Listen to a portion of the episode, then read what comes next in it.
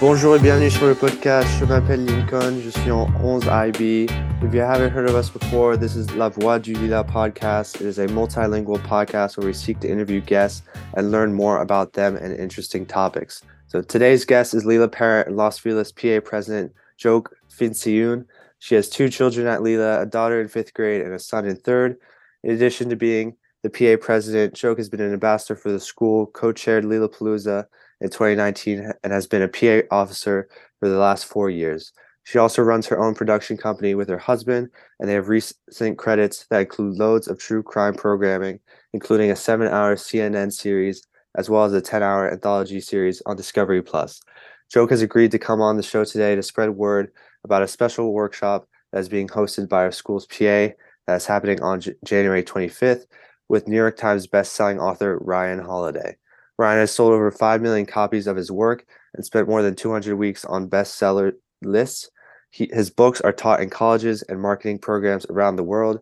He has directly influenced Super Bowl winning teams like the New England Patriots, NBA champions like the San Antonio Spurs, and Olympic gold medalists, as well as senators, military leaders, and some of the biggest and most important companies in the world like Google, Twitter, and Microsoft. At the core of Ryan's teachings is a philosophy called Stoicism and Joke has joined us today to help introduce this amazing event and give us more background on this in- subject. So, uh, thank you for joining us today. Thank you for having me. All right, well, let's just get right into it. So, uh, why did you choose to do a parent workshop on the subject of Stoic philosophy? Um, okay, well, the way we go about seminars at the Los Feliz campus is that our PA has two seminars a year budgeted, and we put together a committee of parents to curate them. Um, this year we have uh, Blanca Lista and Liza McIntosh, and we started talking about what would be interesting and informative. In the past couple of years, we've covered everything from how to motivate kids, parenting with emotions, anxiety, internet safety, body image and sexuality. Um, and so we wanted our first seminar to be something that could really help parents. So we started talking about where we're all at and how there still seems to be a general um, heightened sense of anxiety within most of the parent community. COVID and isolation, I think, really did a number on most of us, me included. So um, it's hard to shake, and everything in the world feels really loud right now from news, politics, social media. It seems like we're constantly in this cycle and it's easy to feel caught up in a tornado of issues instead of feeling grounded and calm. Mm-hmm. And so Blanca mentioned that she had read a book called Stillness is the Key by Ryan Holiday over the summer and how it really helped her get back to a more peaceful place in everyday life. And coincidentally, I have the same book on my nightstand right now. Mm-hmm. Um, and I told her that I'd been studying Stoicism and Ryan's books for quite some time. And Liza was super interested in learning and rediscovering how to bring that stillness back. And so we thought it would be a great first seminar. Um, of course, uh, I am very aware of Ryan's stature in the speaking community, and I definitely felt it was a long shot. But Blanca was fearless and she pursued it and made an excellent pitch um, about our school and why we think this would be helpful. And he not only agreed to do the seminar for our Lila community, he asked that we spend the small honorarium we did have set aside on his children's books and get them into the school library. So I'm happy to say that everyone on the four campuses now have both the boy who would be king and the girl who would be free in the library. And um, these are children's books, they're quick and easy reads. Um, but I wanted to get them at Burbank as well because um, they're they're great, not just for little kids, they're great for older students and for adults with lessons and reminders um, that are always great to brush up on. Perfect. Yeah. And so you talked a little bit about how, uh, I guess, let's say the interaction went uh, to ultimately book uh, Ryan Holiday, but how, like, how, what was the process in terms of, uh, you know, being able to book him for the event? We reached out. Um, mm-hmm. We reached out. Blanca reached out and um, was able to talk to him and, and make a a pitch. And um, I mean, to be honest, you know, look, he charges $25,000 per speech. Mm. Uh, so this is an incredible opportunity for our Lila community. But I think, you know, first props to Blanca for for really going after it because you can't get what you don't ask for. Mm-hmm, and she did. Mm-hmm. Um, but I think secondly, Ryan is also a dad. He lives in Austin, Texas, uh, between raising cattle, donkeys, goats, writing New York Times best-selling books. Um, he also has a small bookstore in town. But the COVID pandemic gave him a ton of time to spend with his two little ones. And um, I had noticed that he'd started at Daily Dad on Instagram. And so I thought we had a shot. And mm-hmm. uh, we were right, because it turns out that his new book coming out will actually be about uh, Stoic principles in parenting. So I think we present to him the opportunity of, I guess, a small test audience. And I'm super excited. We're getting a sneak peek on what he's put together. Yeah, that's def- it's amazing um, that he's able to, you know, be able to uh, join the Lila community in uh in that sense, right? So, yeah. um, could you also just, you know, speak a little bit about your personal experiences, uh, you know, with Stoic philosophy? Sure. Um, I'll uh, I'll be brutally honest and admit that I was Instagram influenced. Um, I uh, I learned about it through, of all people, Charlemagne the God and mm-hmm. Carli Lloyd. Mm-hmm. Um, both uh, could not seem more different, and yet they both were posting about the Daily Stoic. So I thought, hmm, I should take a look at that. And so I bought the book, and I would casually check it out. It's about a page a day um, for the whole year. So every day of the year has like a, a Stoic philosopher quote and then Ryan's kind of modern day interpretation of it. Mm-hmm. Um, but then a friend of mine posted that he completed the daily Stoic journal that goes along with it that gives you prompts in the morning and evening. And he was really enthusiastic. And so I decided to give it a try and I started it January 1st, uh, 2020.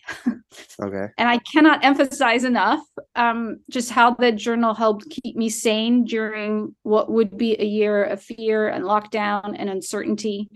Um, I am a self-admitted uh, bit of a control freak, so limbo was my hell, um, and it it really helped. And so, at the core of the Stoic philosophy is this idea that we don't always control what happens to us, but we do control how we respond. And it's very simple and it's beautiful in its simplicity. And it just really resonated with me. So putting it into action isn't always easy, it takes practice. Um, but the philosophy gives you tools and lessons that guide you, um, which I have by no means mastered. Um, but I do feel that when I find myself unsteady or unmoored or swept up in just daily drama or stress, that I can come back to it and it allows me to take back the control of my responses. Yeah, and, and so you talked a little bit about the values of you know Stoic philosophy philosophy, but you know how can we as a community or you know let's say the Lila community use this uh, in our daily lives? Well we're all human right? Um mm-hmm. my husband saw what the journal did for me in 2020 and he started using it himself in 2021 and his experience is a little different than mine because you know as humans we have our own issues and our own flaws. But he's also a big fan and just started year three what like two weeks ago now. So um i think stoic philosophy is a tool um for everyone um something we can use. And i think maybe the reason it resonates is because it has stood the test of time. You know, we have lots of new modern issues that the old philosophers never had to deal with, granted. Mm-hmm. But I think the idea that you see the obstacle as the way, or that ego is the enemy, or that stillness is the key, I think are as true today as they were then.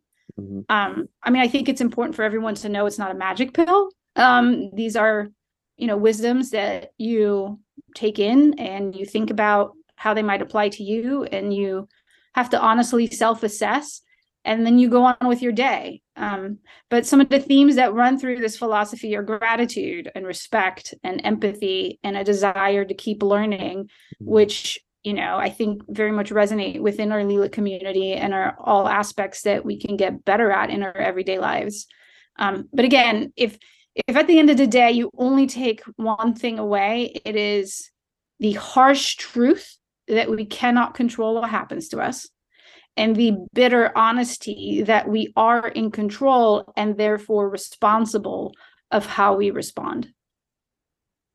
All right. Well, uh, I guess we might just have to leave it on that. But you know, my final question Uh, it's a little bit off topic, but I, I hear that uh, you know Lila Palooza might be on its way back. Is that true?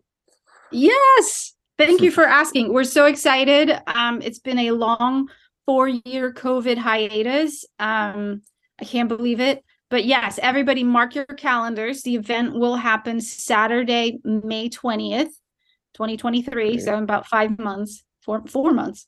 Um, from 1 to 6 p.m. So May 20th, 1 to 6 p.m. at the Los Feliz campus.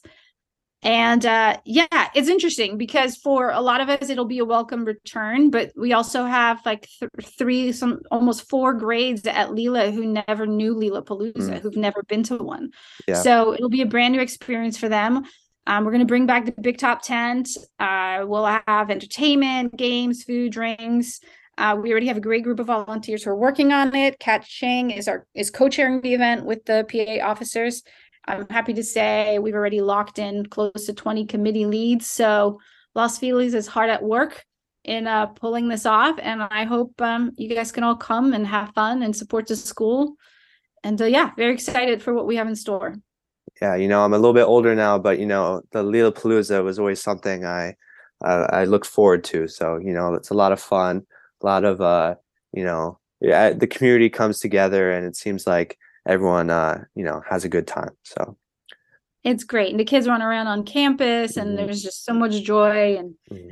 um yeah we we've missed it we've just missed being on campus in general so i think it'll be nice um and i'm excited to be part of it same here all right well uh thank you very much for joining the podcast uh, i really appreciate it you know talking about uh you know Ryan Holiday and his uh, you know his uh, ideas. Uh, and uh, thank you. Yeah, please. If you, um, everyone in the Lila community should have received the evite um, with the seminar information. Please RSVP, and uh, we'll see you um, Wednesday, January twenty fifth at eight p.m. on Zoom. Perfect. Thank you. Thank you.